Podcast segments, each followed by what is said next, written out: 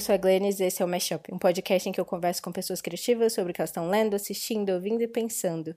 E o episódio de hoje foi sobre Bacurau, do Kleber Mendonça Filho e do Juliano Dornelles. Eu recomendo que vocês assistam o filme antes de ouvirem o podcast, porque a gente acabou mencionando vários spoilers.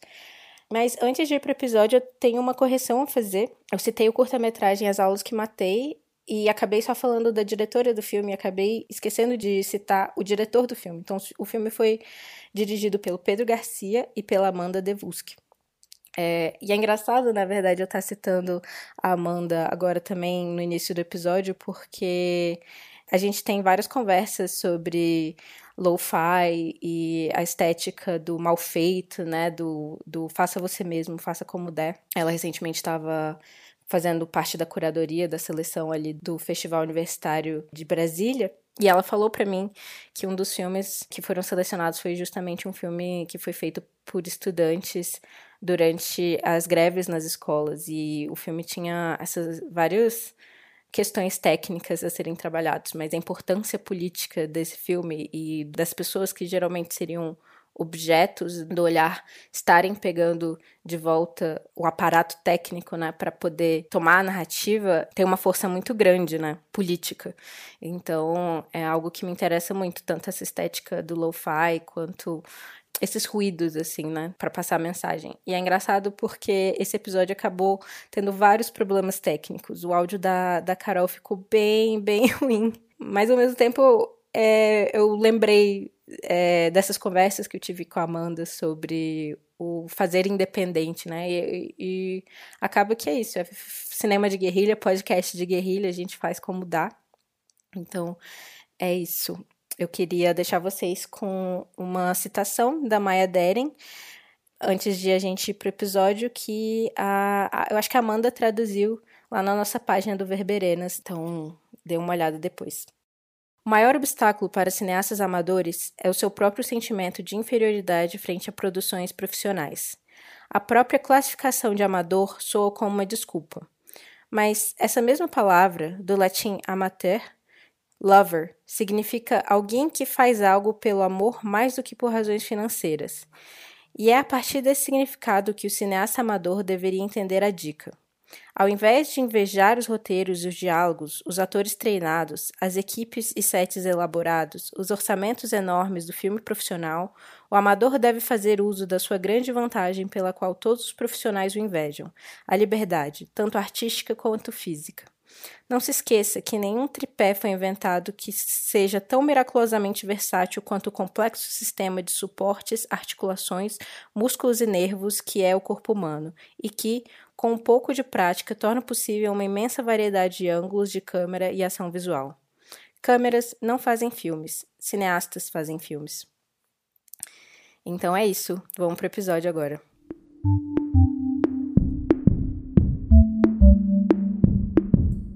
Então, hoje aqui no Mashup estamos com Carol Almeida, que é pesquisadora e crítica, e nós vamos falar sobre Bacurau, do Kleber Mendonça Filho e do Juliano Dornelles.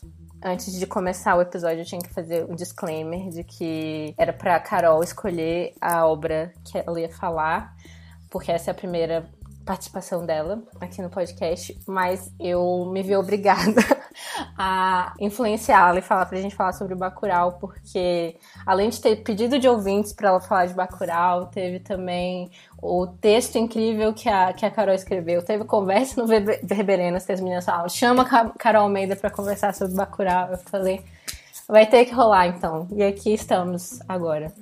Ai, que bom. Eu... Seja bem-vinda. Obrigada, obrigada pelo convite. Eu fico muito feliz, na verdade, que isso tenha sido imposto para mim, que eu falasse sobre Bacurau, porque eu fico muito tensa em, em fazer escolhas. Aí, aí sim você consegue me deixar muito nervosa, porque é sempre muito difícil fazer essas escolhas. Então, quando você sugeriu que, que a gente conversasse sobre Bacurau, para mim foi legal e, e importante, porque depois que eu publiquei o texto, eu fiquei muito pensando em coisas que poderiam se desdobrar do texto, em coisas que depois, enfim, eu, eu, eu pensei melhor sobre o filme e que levantaram outras questões.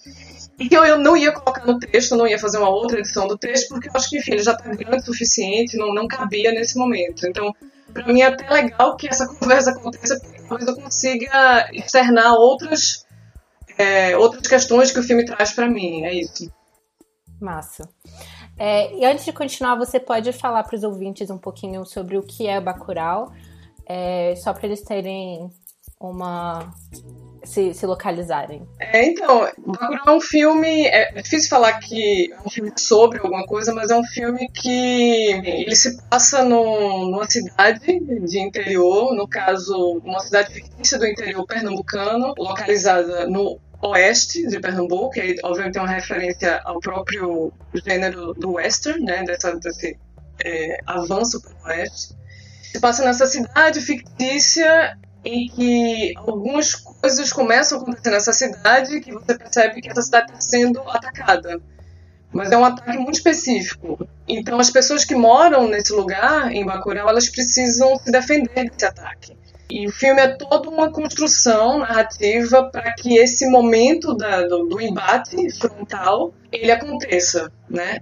Enfim, em termos muito gerais, é, o, o filme é isso, né? O filme é um, uma situação de, de uma guerrilha que acontece em função de alguém que está atacando, não em função de um planejamento para que aquela comunidade, enfim, ela se subleve. Isso vai acontecer porque é um ataque acontecendo naquele território que é um território que tem qualidades muito específicas que dão a, a que disparam algumas sínteses de Brasil. É, o, o, filme tem todo um trabalho de alguns esforços de síntese que condensam uma certa conjuntura, digamos assim, é, de um Brasil contemporâneo que na verdade é apenas o prolongamento de um Brasil colonial. Então, assim, eu quero dizer o seguinte, que esse podcast ele vai ser realizado, e eu tô falando sério agora, ele vai ser realizado sob efeitos fortes psicotrópicos, e que, portanto, eu me sinto muito autorizada a delirar um pouco sobre o filme. Pode delirar à vontade. Então, assim, isso vai, vai acontecer em alguns momentos, porque eu tô, de fato, delirando em alguns momentos sobre algumas coisas que o filme me traz, assim. Então, tem gente que fala que é um filme sobre resistência, um filme sobre o Brasil atual. Eu não acho que seja necessariamente sobre nada disso especificamente. Eu acho que pode ser tudo isso, mas é muito além do que isso, porque tenho a impressão que a gente vai estar falando desse filme. Isso para mim é muito, é uma regra para mim muito importante para a gente é, se a gente tiver que criar uma régua para medir as coisas, essa coisa do tempo, né? Quanto tempo sobrevive um filme, para mim é muito importante. Então eu acho que daqui a 10, 20, 50 anos, Bacurau é, vai estar sendo falado. É um filme que vai voltar para o debate. Então eu acho que a importância do filme está aí, assim, dessa qualidade que ele tem se conservar com o tempo. Então, dizer que é um filme exclusivamente que reflete um momento é, do Brasil 2019, eu acho muito pouco pro filme, porque isso não, diz nada para mim. Significa que em 2020 o filme não vai fazer tanto sentido assim. E eu acho que não é esse o caminho. Eu acho que não é, é esse o resultado do filme, na verdade. Concordo completamente. É, os melhores filmes têm isso. Eles são, de alguma forma, eles são estimulados pela época em que eles aconteceram, mas eles também fazem parte de uma coisa muito maior que está sendo construída. E eu concordo, assim, que Bacurau vai fazer parte, assim, não só da história do cinema brasileiro, mas da história do Brasil mesmo. Eu acho que a gente pode dar essa grandiosidade para ele. Exato. É, não, eu acho que ele sobrevive, sim. Eu acho que tem se comparado muito, né, o filme com o cinema de Glauber, por exemplo. Eu acho que, de um jeito ou de outro, Glauber sempre está voltando para a conversa. E eu acho que esse trabalho, especificamente de Kleber Mendonça Filho e do Juliano Dornelles, ele também vai ter essa qualidade de se preservar e de ser mencionado como um parâmetro de análise daqui a não sei quanto tempo, né? A gente também não faz ideia de como é que vai se configurar o cinema brasileiro daqui a 20, 50 anos. A gente não sabe nem como é que se configura o cinema brasileiro daqui a um ano, né? Do jeito que a gente tá, mas é isso, ele sempre vai ser um parâmetro também, assim. O Bacurau vai virar um, um, uma espécie de, de régua também. Sim, porque ele conversa tanto, né, com o próprio cinema. Eu fiquei pensando muito no que você trouxe várias referências que o filme faz ao longo do seu texto. E eu fiquei pensando muito em um, um contraponto assim com a ficção científica hollywoodiana, né, no sentido de esse quando alienígenas chegam no seu território é, e o que isso representa para o cinema americano e o que, que isso representa no cinema brasileiro, né? Tipo, colocando aqui alienígenas como esses, esses estrangeiros brancos, europeus e, e americanos, porque eles usam o termo aliens para falar de imigrantes mexicanos, etc. Então, de certa forma, é uma invasão alienígena também. Exato. Não, eu acho muito curioso isso, assim, eu acho que é, tanto a cinefilia de Kleber quanto a de Juliano, ela vem muito desse lugar do cinema de gênero mesmo, é, norte-americano, sobretudo, europeu, mas sobretudo norte-americano, em que essa figura, essa, esse, esse conflito com o outro, né, o outro com, com caixa alta, esse alienígena, que de fato na língua inglesa é, esses imigrantes são chamados de aliens, então é uma referência absolutamente direta. É muito curioso como, o, com base nessa cinefilia, o filme ele faz uma inversão muito irônica de quem se torna alienígena. E aí o alienígena vira esse sujeito branco, né, do homem branco, colonizador, que está ali para criar um, uma continuidade com toda a história de colonização que se colocou sobre esses territórios outros, né, para eles. É uma referência ótima, porque não só está fazendo referência ao alienígena e esses, esses filmes americanos, mas também é uma subversão completa do fato de que se alienígenas colonizassem os Estados Unidos e a Europa, o medo que eles teriam é do que eles fizeram com o resto do mundo, não de uma coisa que eles sofreram. E pra gente é o contrário, é uma coisa que a gente que o mundo já acabou pra gente. A gente tá vivendo o apocalipse desde de 1500. Exato, exato. É, é, é, mais ou menos como o sujeito branco consegue criar esse lugar de alteridade para entender o que é o ponto de vista do colonizado. E aí ele cria esses personagens, estando eles na posição de, de, de pessoas aterrorizadas já foi imposto por eles mesmos sobre toda a população do planeta. Isso é curioso, assim, porque a, é um desvio que eles criam, sabe? Assim, de, de construir um certo imaginário sobre vilões e mocinhos, invertendo a história da qual eles participam, efetivamente. Então, é inverso, na verdade, assim. Se você for analisar é, friamente, assim, como é que esse imaginário é construído, né? Então, eu acho que o cinema de ficção científica tem muito lugar. E é um cinema feito para entreter, né? Então, é óbvio que todo filme de ficção científica ele tem fundamentalmente. Eu acho muito curioso como é, há críticas falando que é como se separasse né, o, o elemento ficção científica de um contexto político.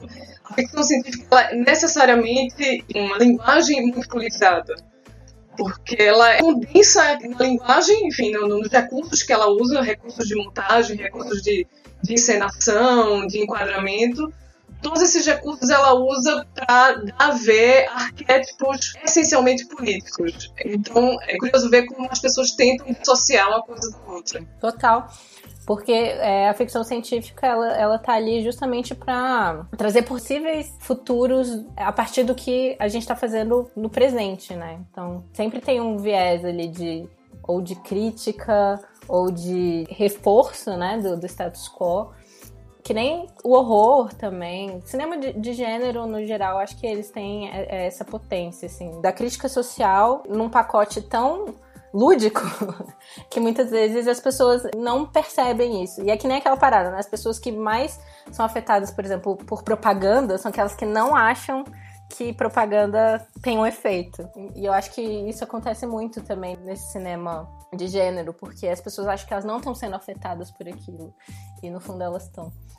Tem uma coisa que eu acho que assim, e aí faz parte de um certo momento do cinema brasileiro contemporâneo. Se a gente for olhar um pouquinho só para trás, assim, de, de, filmes muito recentes que têm sido feitos, assim, de, sei lá, de 2015 para cá, talvez, esse lugar da ficção científica, ou de um cinema de ação, ou do terror, ele tem sido cada vez mais recorrente nesses filmes, enfim, que são que têm financiamento é, a partir de editais públicos. Então, não é à toa que isso acontece, porque tem uma hora que é isso assim, o campo do, do real você só consegue lidar com ele a partir de recursos da fantasia, mas assim, de recursos evidentemente da ordem do fantástico. Então, eu vejo, por exemplo, o, o cinema de Dirley Queiroz muito nessa chave, assim, de... O próprio Dirley fala, né, que quando ele resolve filmar, por exemplo, Branco Sai Preto Fica, e que ele começa a registrar os depoimentos daqueles dois homens que tiveram seus corpos mutilados é, por uma polícia racista, ele fala que quando ele começa a filmar aqueles dois homens naquele enquadramento clássico do documentário Cabeça Falante, aqueles corpos são corpos que se retraem. São corpos que, que, que têm uma gramática de telejornalismo em que aquele corpo vira um corpo retraído, vira um corpo com o ombro para baixo e tal. E aí ele fala, não, eu não quero esse corpo no meu filme, eu quero criar um outro tipo, um outro tipo de gramática. E aí eu pergunto para esses caras que tipo de filme eles assistiam, qual é o, o cinema que, que interessa a eles, e eles falavam, não, velho, eu assistia cine, tela quente, filme de ação, é esse tipo de filme que eu gosto. Então vamos jogar nessa ação que ele precisa ter no mundo para que ele consiga sair desse lugar de subalternidade dentro de um imaginário do ponto de vista hegemônico, né? E aí ele cria um filme de ação de ficção científica, inclusive, né? Que é o Branco Sai Preto Fica, que se passa num, num, futuro meio presente, meio, enfim, onde a, a, vanguarda cristã tomou conta do país. E é isso, assim, eu acho que Bacurau, ele tá inscrito dentro desse momento também, que o cinema brasileiro tem encontrado com frequência de falar sobre angústias muito concretas e muito contemporâneas a partir de recursos do cinema de gênero. Então acho que o filme é muito bem sucedido nisso. Acho que tem vários elementos ali, enfim, não apenas da, da ficção científica, mas do, do, próprio faroeste, de um faroeste muito específico, inclusive, que se filia mais a, a, aos filmes italianos do que a alguns filmes americanos. Então ele usa esses recursos para, a partir dessa linguagem, que é uma linguagem muito específica, tentar dar conta do que é o real, sem necessariamente está preocupado com esse real. Isso é que é legal, assim. Jordan Peele, na, na época que o, o Corra foi lançado, eu acho que o Corra concorreu, se eu não estou enganado, ao Globo de Ouro, na categoria comédia. As pessoas ficaram revoltadas, é como assim, Corra é uma comédia e tal. E aí o Jordan Peele fez uma piada absolutamente genial no Twitter, que ele disse assim, não, Corra é um documentário. Obviamente que é uma ironia, entre as tantas ironias que o Jordan Peele é capaz de fazer, mas é muito, é isso, assim, é ok, a gente está fazendo a ficção, o terror, aquilo que é claramente um pacto do campo da ficção para falar de algo que é documental, né? Que é da ordem do, daquilo que a gente vive em nossas peles. Então, eu acho Bacurau nesse sentido é um documentário nesse registro aí que o Jordan Peele faz. Assim. Eu acho que é muito diferente você falar de ficção científica e de horror para um, um, cineasta negro ou para cineastas latino-americanos, cineastas do, de Pernambuco, porque é, é, aquilo que eu falei antes sobre o para eles é um medo de algo que eles fizeram com o outro, né? Conosco é um medo de algo que já está acontecendo há séculos. Ainda tentando inserir Bacurau dentro de um contexto de uma cinematografia recente, eu fiquei muito pensando numa palavra que sempre foi muito eixo para análise do cinema brasileiro, que é a ideia de utopia. E aí, penso muito no livro da Luciana Najib, que é Utopia no Cinema Brasileiro, em que ela, a partir de, de dois filmes de Glauber, que é O Deus e o Diabo na Terra do Sol e O Terra em Transe, ela vai fazer um trabalho de análise sobre como o mar, e o elemento da água, especificamente, é colocado nesses dois filmes como um elemento, é, hora de utopia, hora de anti-utopia. Eu vou chegar em Bacurau, mas para chegar em Bacurau eu preciso falar disso que a, que a Luciana Gibe fala nesse livro. E aí quando ela vai falar desses dois filmes, ela fala que, por exemplo, em Deus e o Diabo, quando se fala que o sertão vai virar mar, há um gesto utópico aí, né? Porque há uma ideia de uma revolução que vai ser criada para que esse sertão vire mar, para que a abundância aconteça nesse lugar onde há pobreza, onde há secura, onde há miséria. Então há um gesto de uma tentativa de revolução aí, há um, um gesto utópico, a Luciana Gil vai falar. Mar é o primeiro elemento que surge praticamente em, em transe, mas aí já é um outro mar. É um mar que vai ver esse, isso que no filme está lido como Eldorado. E esse Eldorado é justamente aquele lugar que o colonizador original imaginava encontrar como uma ilha onde esses homens brancos europeus iam chegar e iam ter uma vida de extrema abundância, né, de, enfim, de riquezas e de ouro e tudo isso, assim, toda essa mitologia do que é o Eldorado. E, obviamente, há uma outra perspectiva aí, que é o Senado vai que é uma perspectiva anti-utópica, porque esse Eldorado é justamente o lugar de poder do colonizador, né? Que é o que, enfim, é o que termina o Terra em Transe, né? Esse homem, ele volta esse, esse homem mitológico bizarro e histriônico volta e comanda tudo, né? E aí, eu acho muito interessante porque, assim, esse elemento da água, ela vai falar depois, ela vai falar de outros filmes dos anos 90, no caso, vai falar de coletividade, de banho perfumado, de crepemido, até do abril despedaçado, e vai falar de como essa figura, não apenas do mar, mas do rio e da água de uma maneira geral, ela vira sempre um elemento no cinema brasileiro de indicação ou não de um lugar utópico. Por que, que eu estou falando isso para falar de Bacurau? Porque Bacurau, para mim, entra dentro de um contexto de cinema brasileiro contemporâneo em que esse lugar da utopia ele não existe mais. Né? Bacurau, por exemplo, é aquilo que eu estava falando no começo da conversa. As pessoas não se reúnem para criar uma revolução, elas se reúnem para se proteger. Elas se reúnem para se defender de uma situação que está sendo imposta sobre elas. Elas não se reúnem para criar um lugar utópico. E, curiosamente, o elemento da água é um elemento muito central em Bacurau, porque é justamente o elemento que falta. A água não existe em Bacurau, né? Bacurau é uma cidade sitiada também pela ausência de água. Então a água ela chega lá a partir de caminhão-pipa, é, a partir de alguns artifícios que fazem a água chegar naquele lugar. Aí tem um momento do filme em que a água de fato transborda, que é o momento em que a Teresa, enfim, sob efeito do psicotrópico, ela vê aquele caixão da avó dela transbordar de água, muita água, né, saindo. E aí eu fico com a sensação, e eu posso estar delirando aqui junto com Teresa, de que essa abundância da água diz respeito também a uma possibilidade, não de uma utopia, ou de uma anti-utopia, mas de um, um, lugar de existência, uma possibilidade de existência a partir não apenas da Terra, mas a partir do sujeito. Ou seja, é, era quase como se aquilo ali estivesse dizendo que as pessoas em si podem ser água, no caso. Então, é, é um, uma ideia de, de jorrar a partir é, de uma resistência de seres humanos que, em suas diferenças, conseguem se unir de alguma forma e jorrar jorrar nesse sentido de, de, serem elas mesmas esse mar utópico, talvez, de, né, que a que Glauber fazia referência, né? Então, eu fico muito pensando no filme nessa chave também, assim, depois eu fiquei pirando, porque eu percebi, por exemplo, que entre as pessoas, digamos assim, que se identificam com é, espectadores ou espectadores de esquerda, existe também um, uma espectatorialidade de uma esquerda é, muito fincada ainda no lugar da revolução armada, ou da própria ideia de, enfim, de, de, de criar uma outra instância de poder, é, seja socialista, seja qualquer outra coisa, mas enfim, algum outro sistema de poder para, é, enfim, conseguir avançar é, coletivamente enquanto sociedade.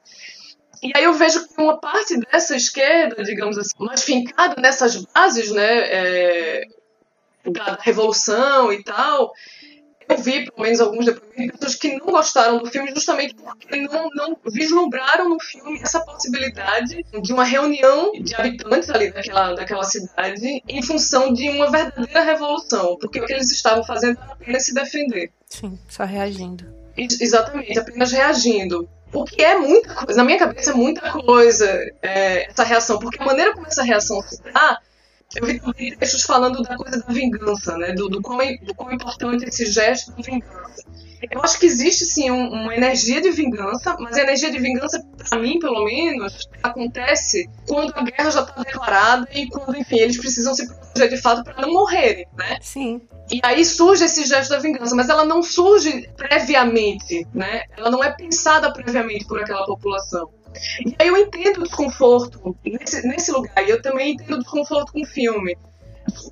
Eu também não, não, não faço aderência a isso, assim, eu leio o filme em outra chave. Mas eu acho muito interessante a gente jogar é, Bacurau dentro também dessa conversa sobre o que é a utopia no cinema brasileiro, o que é anti-utópico no cinema brasileiro, porque eu acho que o filme dialoga muito com um certo é quase como se fosse uma explosão de um certo mal-estar que já estava sendo posto em vários outros filmes recentes que a gente tem visto, né? Então, sei lá, eu poderia citar vários aqui. Eu citei a Dirley Queiroz, acho que Era Uma Vez Brasília, que é o longa mais recente. É um filme tão sobre esse mal-estar e tão sobre esse desconforto, extremamente desconfortável enquanto o assiste. Sim. É, é um filme que é feito pra isso, assim, pra criar essa sensação na gente, de desconforto, de, de ficar nervosa na, na cadeira do cinema. Porque Inquieta. senão, é, inquieta e tal. Então, acho que. Eu não vou dizer, obviamente, que Bacurau é o ponto de cume disso daí, porque eu acho que, enfim, tem outros filmes vindo também, mas eu acho que é um ponto importante dentro dessa narrativa do cinema, do cinema nacional contemporâneo. Então, assim, eu queria muito frisar isso, assim, que, que ele também não surge isoladamente, assim, esse filme ele só existe porque tem, é isso, esse campo vibracional que está dado no cinema brasileiro contemporâneo, ele está tão flor da pele que algumas coisas, inevitavelmente, elas estouram em cena, estouram na imagem. Então, enfim, era mais ou menos sobre isso que eu ia falar. Não sei se falei um pouco demais agora. Não, foi perfeito. Eu amei. Não, eu gostei muito. Eu vou ter que pensar sobre isso.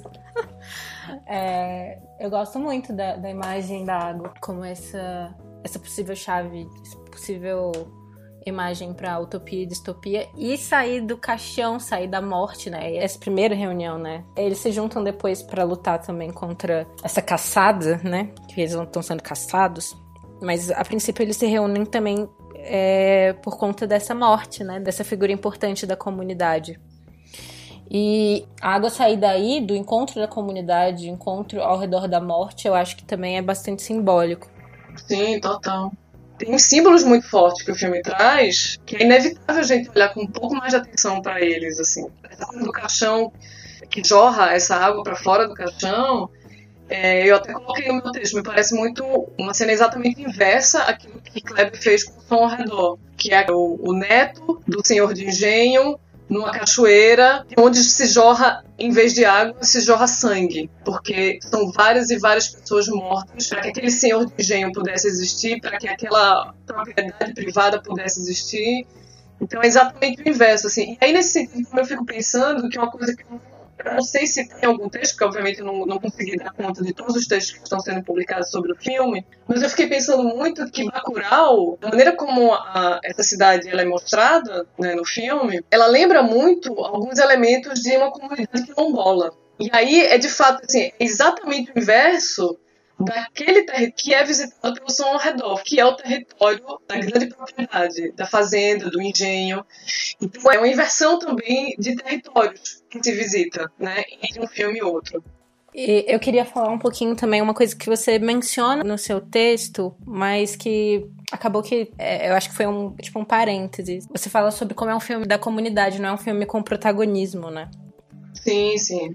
E eu acho isso muito bom no filme. E ele foi é, acusado, assim, por alguns, alguns críticos de simplismo, de maniqueísmo, né? De bem versus mal, mas eu acho brilhante o que ele fez, tanto em relação à comunidade, de não ter um protagonismo centralizado, que é um movimento que eu sinto que está acontecendo no cinema brasileiro, também no, nos curtas. Eu penso no filme da Amanda Devulski, por exemplo. A gente estava Uhum. conversando no, no grupo do Verberenas e a gente até falou sobre o Aulas que Matei, né? Sim, sim. Que é um filme que também recebeu críticas de ser superficial pelo fato de não ter um protagonismo muito claro. E nesse filme é, voltou bastante isso do maniqueísmo, né? Do ah, os, os vilões são apenas maus, o colonizador quer apenas isso, e os moradores ali são. A gente não sabe mais sobre eles. Mas eu achei mu- muito bom, assim, tanto porque é, a gente tá saindo dessa chave da colonização, né? Do, da jornada do herói, muito clássica. E também porque, é, em relação aos vilões especificamente, eu pensei muito naquela palestra da Chimamanda sobre a história única Sim. e sobre como a gente tem tantas histórias sobre alguns grupos específicos e como a gente nunca é capaz, então, de colocar eles dentro de um estereótipo fechado que eu não consigo achar maniqueísta, porque eu naturalmente, pelo fato de eu ter entrado em contato com tantas histórias sobre essas mesmas pessoas, essas pessoas brancas, colonizadoras, etc., que eles estão naturalmente humanizados pra mim. Eu vejo eles e na minha cabeça eu já penso, tipo, né, em todas as outras possibilidades de humanidade que existem ali. Então, é, o filme ele traz muito a nossa consciência para além do que está ali dentro, né? Você é, está falando agora, eu me lembrei de dois diálogos que acontecem no filme que eu acho que sintetizam muito, porque, assim, a minha impressão é que falta senso de humor às pessoas, de verdade, assim, então falta um pouco de, de leitura de mundo para você conseguir rir de algumas situações que são, enfim, risíveis, de fato. E, e pra mim, em vários momentos, de fato, uma comédia, assim, eu rio horrores com algumas situações que o filme me traz. Então tem duas falas que eu acho que compensam muito isso, que você está falando é, e que respondem a essas críticas é, sobre o suposto maniqueísmo que o filme traz são as seguintes. Aquele momento é, em que o Michael ele se emputece com o cara que chama ele de nazista e aí ele fala da próxima vez use clichês menos óbvios, assim. E para mim isso é uma resposta também a essas figuras estereotípicas. É, ele tá falando disso, ele tá falando de clichês, ele está falando de estereótipos e ele tá fazendo uma brincadeira com isso. E tem o segundo momento, que é quando a Teresa e o Paco estão conversando, e eu acho que ele pergunta pra ela, você não acha que o Lung exagerou? E ela fala, não, não acho que ele exagerou. E aí, o filme mesmo, dentro do filme, já se responde a essas acusações de que eles ele é maniqueísta. Porque o filme faz ironia com o maniqueísmo. O filme está ciente dos personagens que ele está colocando em cena. Então, assim, eu acho que de fato falta as pessoas assistirem ao filme. Eu acho que elas entram no cinema já com algumas ideias pré-concebidas do que o filme vai ser, independente, enfim, do espectro político em que elas se mas elas já entram com uma leitura prévia do filme que elas às vezes não conseguem nem assistir ao que está sendo colocado dentro do filme. E, aí eu acho que é, é, muito brilhante que o filme responda essas críticas dentro dele mesmo, assim, porque ele está dando a ver a ironia do maniqueísmo presente dentro dessa estrutura do cinema. Então, assim, eu acho que não. Sabe, eu acho. Eu acho bobo, assim, de verdade. Algumas leituras estão sendo feitas sobre o filme bobas e algumas, obviamente, são bastante irresponsáveis e, e tem um certo democratismo de algumas pessoas específicas que realmente não conseguem entender e não conseguem olhar de lado para ver o que é está acontecendo. E eu acho que é isso, assim, eu cheguei a falar aqui em algum momento dos campos vibracionais do cinema brasileiro contemporâneo.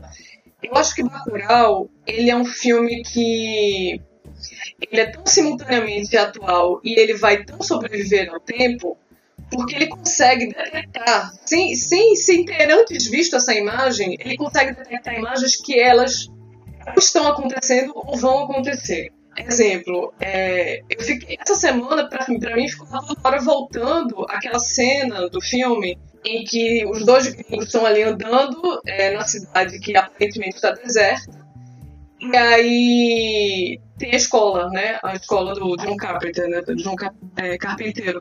E aí a mulher, tipo, ela fica angustiada, tipo, eu quero atirar em alguma coisa, e ela começa a metralhar a escola. Essa imagem foi uma imagem que foi repetida e que está sendo repetida várias e várias vezes nas favelas do Rio de Janeiro neste momento. Só que as cenas das favelas do Rio de Janeiro sendo metralhadas neste momento por pessoas que estão com muita vontade de matar e matar crianças, e uma polícia que está com vontade de matar crianças, né? E quem é essa polícia, para quem ela serve e tal. Essas imagens é, reais do Brasil 2019 elas não aconteceram antes do filme, elas estão acontecendo agora. E de uma forma ou de outra, o filme ele tá tão sincronizado com, com esse campo vibracional que ele consegue prever esse tipo de imagem. Né? Do mesmo jeito, por exemplo, que a Delay conseguiu prever a vanguarda cristã. Então, assim, eu acho que um bom cinema é isso, é um cinema que é sensível, ele é, ele é quase como se fosse um sismógrafo desses pequenos abalos sísmicos a gente não sente necessariamente, porque eles são pequenos, de fato, então a gente não consegue sentir eles imediatamente, mas eles estão acontecendo.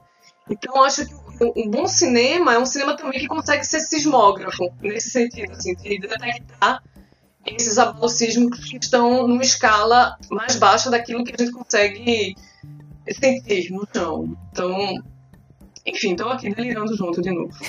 Não, tá maravilhosa. Massa. É, você tem mais alguma, alguma consideração que você queria trazer?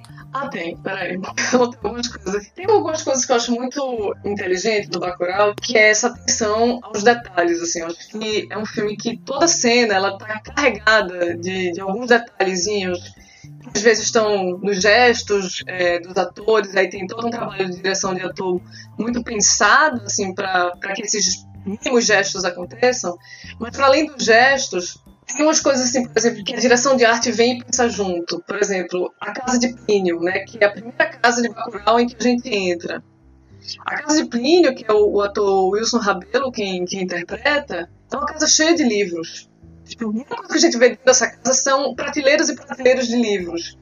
E esse sujeito, que é um professor, ou seja, é o sujeito intelectual da comunidade, é um homem negro com uma casa cheia de livros. Né? Então tem todo um desenho aí de algumas, algumas né, de, de... A gente estava aqui falando de estereótipos, por exemplo. Então, como é que o filme dribla alguns estereótipos que foram impostos sobre a gente? Com esse tipo de gesto, com esse tipo de detalhe, sabe? A coisa do, dos livros da Casa de Plínio eu acho muito legal, assim. Sim, o filme é cheio desses detalhes. E é engraçado isso que essa reclamação que as pessoas têm, mas às vezes é, é uma reclamação é, do tipo, queria mais. Gente, mas aí a gente faz um filme sobre cada personagem, né? Exato, Você faz uma série. As pessoas querem uma série. Sabe o que as pessoas querem? Elas querem uma série do Netflix. Exato. Aí uma com Miano, uma com Lunga, uma com Teresa, uma com a Carmelita, uma com. Sabe assim e aí viram outra coisa, assim, não é o filme. O filme não se propõe a isso. Não é, não é o filme se propõe. Mas eu achei genial que eu vi fanfic sendo escrito já. Porque, tipo, Sério? o filme já instigou esse tipo de curiosidade, sabe? Porque tem ali uma sutileza, assim, o jeito como o Lunga e Pacote se encaram. essa, essa filha, inclusive, é Lunga e Pacote, é, é chipando já. Ah, gente, um chipo muito esse casal. Lungote, Lungote. A gente criou agora o nome do, do, do casal. E eu acho que ele deixou uma nisso de, de ser um filme da comunidade, não ter protagonistas específicos e ter esses vários detalhes, criou uma sede, assim, das pessoas de saber mais. Eu acho que às vezes vem num tom de crítica, mas muitas vezes é. Eu acho que fanfic é, é tipo uma coisa muito interessante, assim, de, de, de se de se estudar, porque eu, é... Eu confesso que eu amo fanfic, tipo assim, eu sou, eu sou fanfiqueira, assim, não, eu não escrevo, Sim. mas eu leio bastante, assim. eu amo também, tem um, uma coisa da obra, do, um certo desrespeito e um certo, um desrespeito, uma é desobediência. Exato, é uma desobediência saudável que é Exato. provocada pela própria desobediência do filme existir, assim, eu acho Sim. que isso é muito legal. Exato. E, e, tem outras coisas também que eu queria falar de detalhes. Por exemplo, eu sei que Kleber, particularmente, é alguém é, muito ligado em trilha sonora. Então, ele, ele pira com trilhas sonoras e tal. A cinefilia dele também muito nesse lugar de, de colecionar as músicas que os filmes da vida dele trazem. E aí tem um detalhe que eu acho que, assim, eu não sei se alguém já falou disso, que a música que tá tocando na hora daquele grande encontro entre o Udo Kier e a Sônia Braga que é uma música que eu amo, que é True, do Spell. Exato, Funny How It Feels. E aí, uma parte da letra, que é uma parte que toca enquanto eles estão ali se degladiando com os olhos, com, com pequenos gestos, que é uma parte da letra que diz assim: é, With a thrill in my head and a pill on my tongue, the nerves that have just begun. E aí eu faria uma tradução bem, bem chifrinha aqui, uma tradução livre, que seria mais ou menos assim, com uma forte emoção na minha cabeça e uma pílula na minha língua se começam a dissolver os nervos. Isso é um filme, gente. Tá entendendo? Assim, ele é, não é à toa que também surge essa música com esse refrão naquela cena, sabe? Assim, tá todo mundo sob efeito de fortes psicotrópicos. E você vai morrer. E você, e você vai morrer, com certeza. E aí, eu acho esses, esses pequenos detalhes, assim, é muito detalhe de cinéfilo mesmo, assim, que gosta de ficar captando essas pequenas referências, esses easter eggs, enfim, que, que se colecionam e tal. E eu acho que, obviamente, eles são muito atentos a isso, assim, sendo os espectadores de cinema que eles são, os diretores.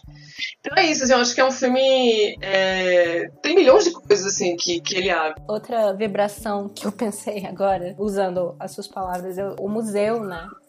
Cara, o museu, gente, para, pelo amor de Deus, o museu é muito incrível aquilo, porque é isso, é um museu. Talvez é, seja de fato um momento do filme em que a gente possa conseguiu esboçar uma alegoria. Porque tem, tem muita gente falando que o filme é um filme alegórico. Pra mim, não é um filme alegórico. Assim, é um filme que é, ele é muito direto nas coisas que ele mostra. Assim, ele mostra aquilo que ele quer dizer. Mas essa parte do museu eu acho muito legal porque é justamente o momento em que o, o museu ele serve como um, um símbolo mesmo de ok, a resistência ela só pode se dar a partir da preservação da memória. Sem essa memória, a gente não vai conseguir se defender. Se a gente não consegue preservar a nossa memória, e essa memória é um lugar que, enfim, não interessa às pessoas, ou seja, não interessa aos sudestinos que vão visitar a cidade, e só interessa aos gringos para que eles roubem nossos espólios, ou seja, a nossa, a nossa fortuna, a nossa riqueza, porque é isso que o gringo faz ali dentro, ele rouba uma peça. É essa história, essa memória, é a possibilidade de estar toda hora revisitando essa memória que vai fazer com que a gente se vingue, né? Com que a gente é, consiga se defender e, sobreviver à, à, história. Então eu acho isso muito legal, assim, essa, essa figura, porque é isso, são as duas construções que tem, né? O museu e a igreja. E a igreja, e aí é muito doido a gente falar disso, assim, no mesmo ano em que surge, por exemplo, um filme como Divino Amor, o lugar da igreja é um lugar ocupado por objetos que estão em desuso né? É que tem um momento do filme que um dos moradores diz assim, eu acho que eu preciso reabrir a igreja, porque tá todo mundo tão desesperado que a, a, instituição da fé precisa retornar. Porque dentro do, do, do universo de a igreja é um lugar de depósito. O lugar importante, na verdade, é um museu, não é a igreja. E isso eu acho muito bem pensado do filme, assim. E, é, são mensagens muito diretas.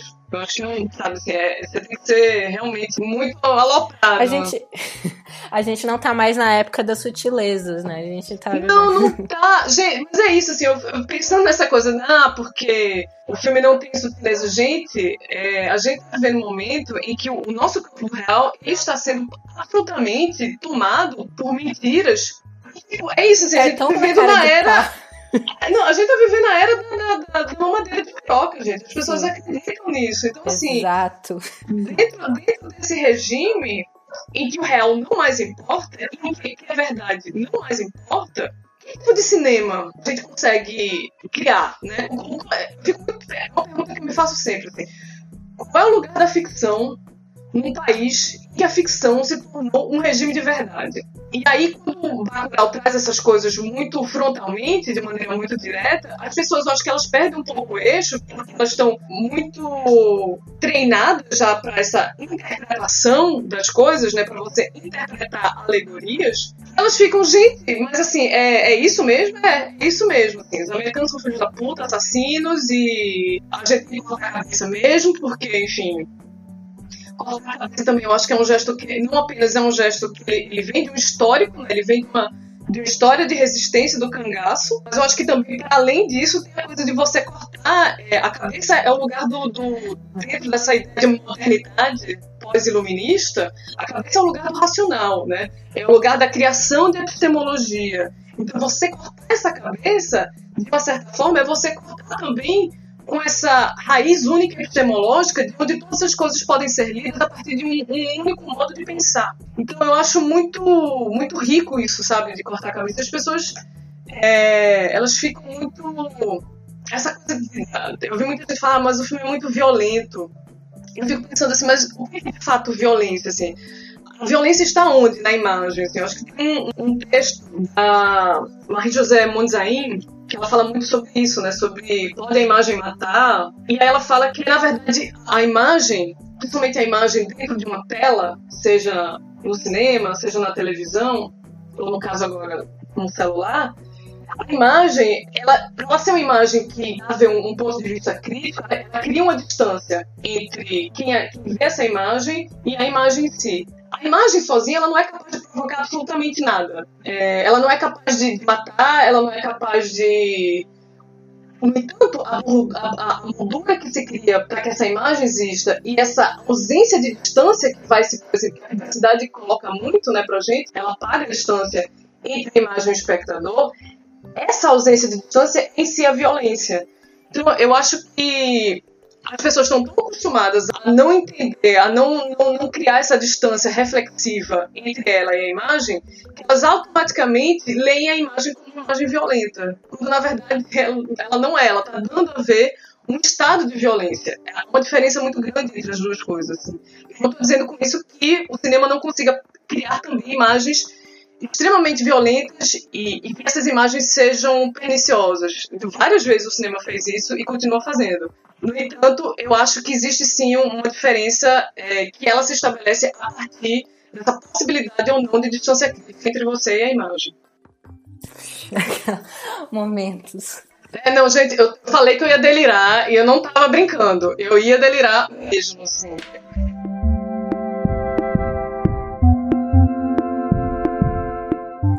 É, o que, que você tá lendo agora, Carol? Cara, eu tô lendo muito texto pra minha peça, na verdade. Não, assim, sou uma das mediadoras do Leia Mulheres Recife, né? Então, de um jeito ou de outro, eu tô sempre lendo alguma obra de ficção, seja prosa ou poesia. Nesse momento eu tô lendo o livro novo de Tatiana Pequeno, que é uma poeta lá do Rio de Janeiro, mas simultaneamente estou relendo algumas coisas de Um Defeito de Cor, da Ana Maria Gonçalves, porque ela vai a gente vai fazer a mediação de uma conversa com ela aqui no Recife. Eita, que massa. É, vai ser bem legal. É, então é isso, assim, eu, eu, sempre tô lendo milhões de coisas ao mesmo tempo, assim, pra ser bem sincera. Eu sou muito. É, é quase como se fossem várias abas, assim, abertas no computador. E, e, de fato, meu computador é isso, assim, é um festival de abas abertas. Porque a minha cabeça funciona muito nessa desordem. É, eu também. Funciona assim aqui. É, e pra gente terminar bem gostosinho, qual é o seu filme conforto? O seu filme do colinho, quando você precisa é, dar um tempo desse mundo que está nos destruindo, que a gente está destruindo, ele nos destrói de volta, enfim. Ah, gente, essa é uma pergunta tão difícil, porque assim, eu tenho dois filmes que eu amo muito, por motivos absolutamente diversos, eu diria assim, motivos até contrários, porque um filme é exatamente oposto do outro. É, um deles não é de nenhuma forma colinho, mas é um filme que eu tô sempre revisitando, porque toda oficina que eu dou esse filme ele volta que é, obviamente, o, o Jean Dilma, da Chantal Akerman. Esse é um filme que, enfim, é inevitável falar dele. Eu acho que, é, para usar as palavras do Michael, de Bacurau, é bem clichê, inclusive, falar dele. Mas é, é inevitável porque é um filme que, enfim, toda vez que eu revejo ou ele inteiro ou algumas sequências do filme, ele me traz novo. É, é um filme, para mim, absolutamente fundador numa cinefilia que eu vim desenvolver em uma idade mais adulta. Né? Porque eu diria que é isso, assim, o meu outro filme do, do coração é exatamente o oposto do, do Jan Dillman, porque é um filme que ele se enquadra dentro. Inclusive, ele não é um filme de cinéfilo, porque ele não é um filme de autor, o diretor dele não é conhecido como um autor de cinema, mas ele é um filme que, que me abriu algumas janelas para uma cinefilia clássica hollywoodiana, que por sua vez me abriu outras janelas para outros cinemas que é o Casablanca, do Michael Curtis. E ele é um uhum. filme que. Ah. Assim, sempre que eu revejo, eu me divirto muito com esse filme. E é um filme, é isso, assim, ele encena várias coisas com as quais eu tenho é muito conflito, sabe? Assim, é um filme extremamente machista, é um filme de um olhar muito cruel para a figura, enfim, da, da mulher e tal, mas é um, é um filme que, que idealiza, inclusive, a figura da Ingrid Bergman, uma figura extremamente... Ela tem aquele... Ela é filmada com aquele, aquele que eles chamam de glamour shot, né? Aquela coisa meio desfocada e tal no rosto, porque ela vira uma outra coisa. Ela não vira um sujeito, ela não, vira, ela não é nem um ser humano no filme, ela é uma outra coisa. Então, um filme que ele, ele é tão importante para mim nesse aspecto de me abrir janelas. É, é, é, eu tô falando isso porque assim, eu assisti esse filme quando eu era muito nova, de, sei lá, pré-adolescente, eu pirei completamente o filme e fui atrás de outros filmes. Então, pra mim, afetivamente, ele é, ele é muito caro. E eu gosto de falar isso também pra gente também ter em conta que são, às vezes, muitas vezes, esses filmes com os quais a gente tem conflito, em mais adulta, que são responsáveis por um laço afetivo que a gente cria com o cinema. E eu tô de boas com isso, assim, sabe? Não tenho conflitos em relação a esses laços, não. E é isso, assim, são dois filmes muito diferentes, mas são filmes que eu tô sempre revisitando por motivos distintos. E, e, são filmes sobre os quais eu sempre costumo falar, assim, quando me perguntam quais são filmes de referência, assim. Ah, perfeito, muito bom. É muito interessante essa pergunta no final, porque é sempre vai para esse lugar do, do, do, afeto mesmo, né? De como a gente tem as nossas, as nossas defesas, mas às vezes as coisas passam assim por baixo. Mas muito bom. É, você quer deixar onde as pessoas te encontram? Na então, internet, o... etc. A minha rede social hoje, a, a de fato a que eu uso, é o Twitter. E aí a minha conta é uma conta que eu tenho acho que desde 2009, uma conta antiga e tal. Que é a Carol Types, T-Y-P-E-S.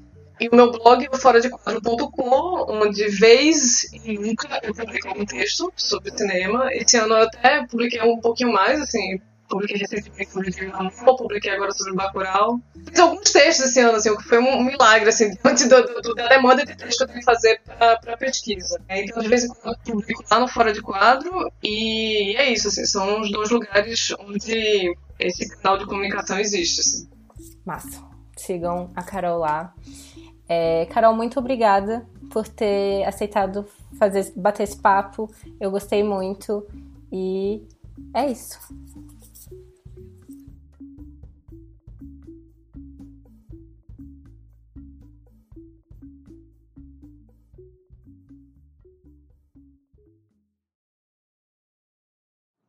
O Mashup foi criado e é produzido por mim, Glennis Cardoso, editado pelo Ícaro Souza, e as músicas são do Poddington Bear e In Love with the Ghost. Vocês podem encontrar o Mashup no Instagram em mesh.up e no Twitter com mesh underline up, e a gente também tá no Facebook, procurem lá, Mashup, e eu também estou disponível em todas as redes sociais se vocês quiserem vir conversar. Eu sou Glennis AV, tanto no Twitter quanto no Instagram. gonna